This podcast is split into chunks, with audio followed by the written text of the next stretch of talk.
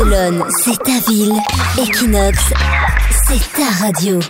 C'est les news de Barcelone sur Equinox Radio. On parle solidarité avec Tiffany.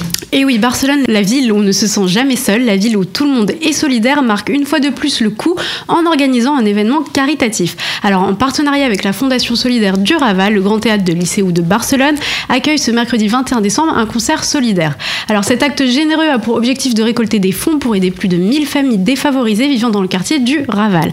Alors, il s'agira d'une soirée mouvementée puisque Frank Sinatra, Nat King Cole ou encore Dean Martin seront repris par de nombreux artistes musicaux comme David Parras, Matteo Simone ou encore Enrique Allegre. Pour acheter ces, places, pardon, c'est simple, vous pouvez vous rendre sur le site www.lycéobarcelona.cat où vous pouvez les acheter directement au guichet du théâtre Lycéo.